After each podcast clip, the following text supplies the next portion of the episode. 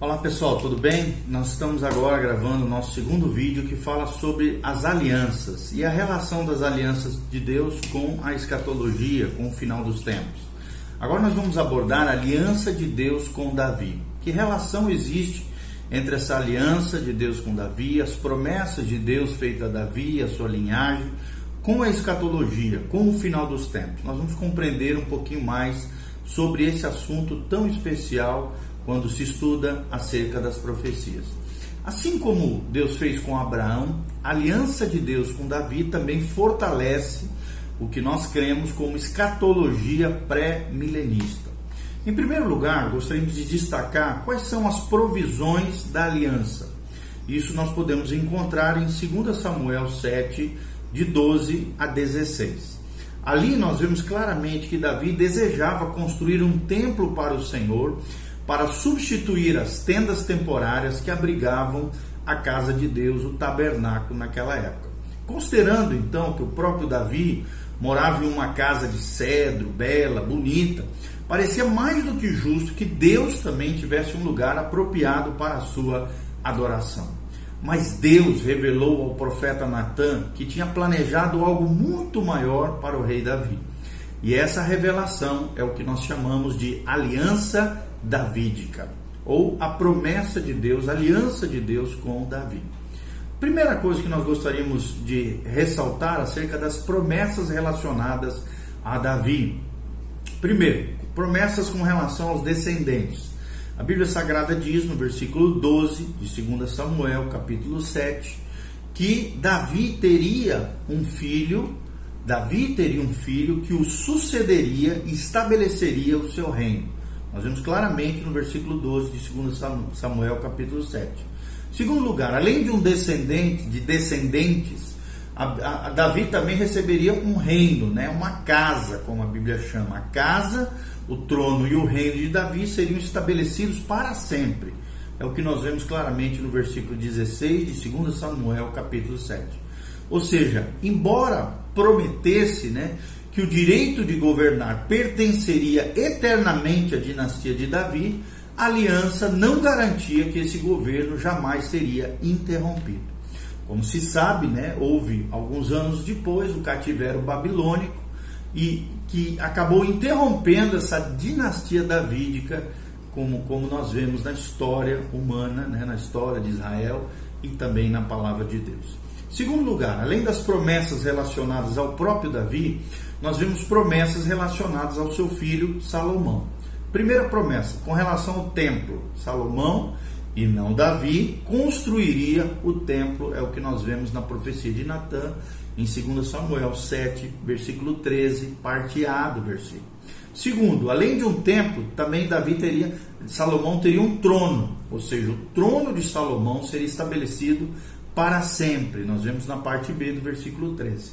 Terceiro, castigo, ou seja, ele seria castigado por seus pecados, mas não deposto do seu reino. Nós vemos isso no versículo 14 e versículo 15 desse trecho das Escrituras. Ou seja, Deus não prometeu especificamente que a posteridade de Davi seria estabelecida pela linhagem de Salomão. Os filhos né, de Jeconias, ou também conhecido na Bíblia como Conias, um dos descendentes de Salomão, foram apagados da história por Deus. Nós vemos isso claramente em Jeremias 22, 30. Na verdade, Conias teve sete filhos, talvez até adotados, como informa 1 Crônicas 3, de 17 a 18. Mas nenhum deles ocupou o trono no lugar de seu pai. Ou seja, assim no tocante, né, a continuação da dinastia de Davi, Conias foi estéreo, diz a palavra de Deus. Sua linhagem não manteve os direitos legais ao trono, que foram vindicados por Jesus de Nazaré por meio de seu pai legal, José. Nós vemos isso claramente para cumprimento dessa palavra, Mateus 1, 7, versículos 12 e versículo 16 também, além do versículo 7. Então é muito importante lembrar que essas promessas foram feitas incondicionalmente. Mesmo assim, alguns tentam negar isso afirmando que a aliança poderia ser rompida. E citam, por exemplo, C de 2 Samuel 7,14 e passagens também como 1 Reis 2, 4, 1 Reis 8, 25, 1 Reis 9, 4 a 5, Isaías 24, versículo 5 e Ezequiel 16, 59. A solução é bem simples, gente. A quebra ou a condicionalidade pode apenas se referir à invalidação pessoal e individual dos benefícios dessa aliança entre Deus e Davi, mas não afeta a transmissão da promessa divina aos descendentes na linhagem, até chegar em Jesus. É por isso que Deus podia, de maneira incondicional, afirmar a sua fidelidade e a eternidade da aliança ao falar a Davi, a despeito dos homens desprezíveis que haveriam de surgir no meio da sua linhagem, infelizmente. Nesse caso, né, ele acha tais pessoas em falta, ou seja, Deus acha essas pessoas em falta, mas não acha falta alguma em sua aliança abraâmica, davídica e na nova aliança, conforme nós vemos em Jeremias 31, 32 e em Hebreus no Novo Testamento, capítulo 8, versículo 8 também. Qual é a confirmação da aliança no Antigo Testamento? Então, na verdade, né, todas essas passagens do Antigo Testamento que descrevem o Messias como rei e seu reino vindouro confirmam as promessas de Deus nessa aliança que nós chamamos de aliança davídica. Todos os salmos reais descritos né, por Davi e os demais salmistas são exemplo disso. Dão mais informações sobre esse reino davídico, como por exemplo o Salmo 2, o Salmo 18, o Salmo 20, o Salmo 21, o Salmo 45, 72, 89, 101, 132 e o Salmo 144. O Salmo 89, especificamente, do versículo 3 ao versículo 4. E também 19 a 37 são dois são os trechos da palavra do Salmo 89 que apresentam uma forte confirmação da imutabilidade da aliança. Chega a parecer que Deus estava antecipando a alegação amilenista de que a promessa do reino seria espiritualizada, ou seja, seria, uma, seria é, é, alcançada pela igreja. Quando disse que, mesmo vindo o castigo pelo pecado, a aliança de Deus com Davi jamais seria rompida ou alterada. Nós percebemos, percebemos isso muito bem no versículo 32 ao versículo 34 do Salmo 89. Algumas passagens também de Isaías também prevêem e descrevem o reino visível e terreno prometido na aliança davídica. Isaías, por exemplo, previu o reino do Messias sobre o trono de Davi e sobre o seu reino, lá em Isaías capítulo 9, versículo 7. Em outras ocasiões, descreveu algumas das características desse reino, como por exemplo no capítulos 11, capítulos 24, capítulos 25, capítulos 54, capítulos 60 e 61 descrevem as características desse reino davídico, desse reino milenial, desse reino de estabelecimento da aliança de Deus com Davi. Outras promessas são importantes também no Antigo Testamento sobre esse reino davídico.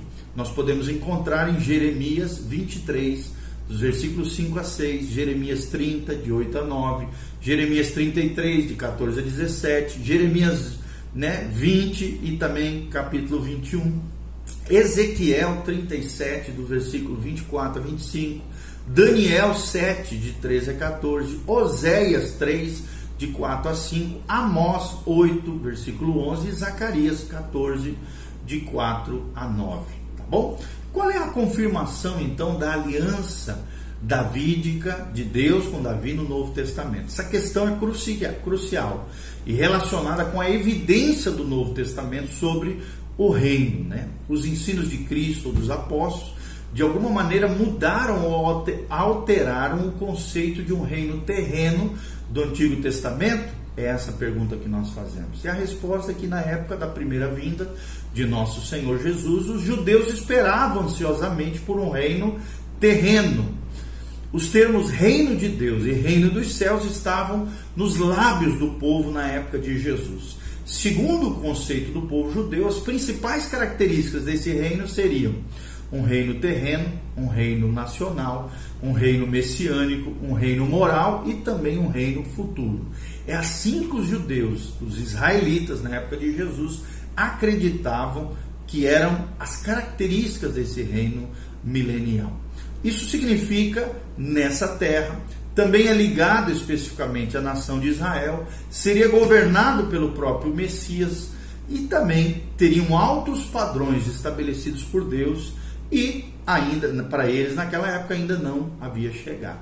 Por acaso, a pergunta que nós fazemos, os ensinos do Senhor ou de outros mudaram esses conceitos? E a resposta é claro que não, ok? Onde é que nós podemos ver né, essa, essa aliança de Deus com Davi no Novo Testamento na vida de João Batista? Por exemplo, a mensagem de João Batista era muito simples: arrependei-vos, porque está próximo o reino dos céus. Nós vemos isso em Mateus 3, de 1 a 2. Embora a ênfase né, aqui estivesse em pregar o arrependimento e não em fazer uma descrição do reino, a sua mensagem confirma a aliança davídica de Deus com Davi através do Messias, o Cordeiro de Deus que tiraria o pecado do mundo. Nós também vemos na pregação de Cristo, quando Gabriel anuncia a Maria que Deus daria a, a, um filho a Maria, o trono de Davi, seu pai, e seu reinado sobre Israel seria eterno. Nós vemos isso em Lucas, capítulo 1, de 31 a 33. Nós vemos claramente que Gabriel anuncia essa aliança davídica a partir do Messias, chegado filho de Maria. Os magos também buscavam o rei dos judeus. Nós vemos isso em Mateus capítulo 2, versículo 2. O nosso Senhor anunciou que o reino estava também próximo. Eram as palavras que saíam da boca de Jesus. Mateus 4, 17 e versículo 23. E também Mateus 9, 35 era o que saía da boca do Messias. Ele insistiu também que a justiça era necessária para alguém entrar no reino.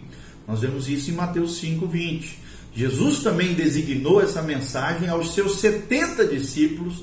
Nós vemos isso claramente em Lucas 10, de 1 a 9. Apesar de sua mensagem ter sido continuamente rejeitada pelo povo na sua época, especialmente pelos líderes religiosos da época, fariseus, né, os, os escribas, fariseus, saduceus e os demais erudianos e tal, nós de ser, né, de ser rejeitada pelo povo, especialmente pelos líderes religiosos, nosso Senhor também introduziu os mistérios do reino, que nós vemos claramente em Mateus 13 revelaram, né, esses, esses escritos de Mateus 13, revelaram aspectos do reino até então ocultos para os judeus da sua época, pois descrevem que forma o, em que forma o reino teria entre a primeira e a segunda vinda de Jesus. Isso significa que o reino davídico tomaria uma nova forma, na qual a igreja cumpre... será que é a igreja que cumpriria as promessas feitas a Davi?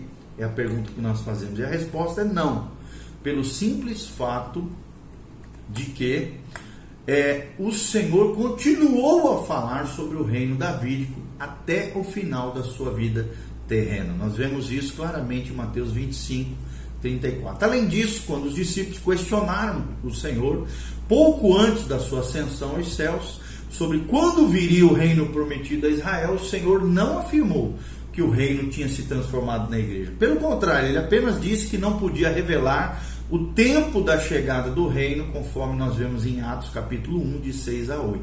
Em outras palavras, independente da forma que o reino assuma na era atual, né, como os mistérios do reino, isso não mudaria nem revogaria as promessas de Deus na aliança davídica em relação a um reino terrestre e um reino futuro. É o que nós cremos, os pré-milenistas, com relação à aliança davídica, realizada, efetivada cumprida fielmente no milênio, no reino milenar estabelecido por Jesus na terra. Então, os ensinos do Novo Testamento, bem como os ensinos do Antigo Testamento, confirmam a aliança davídica, ok?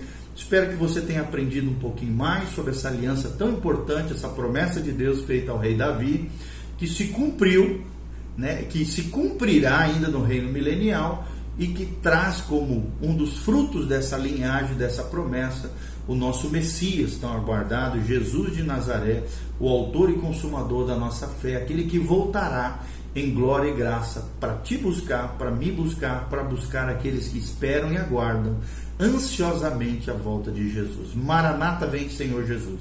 Prepara-te para encontrares com Deus. Se santifique, busque mais o Senhor. O Espírito Santo te consagre Deus, Jesus está voltando e Deus estabelecerá o seu reino milenar nessa terra através da pessoa bendita de Jesus.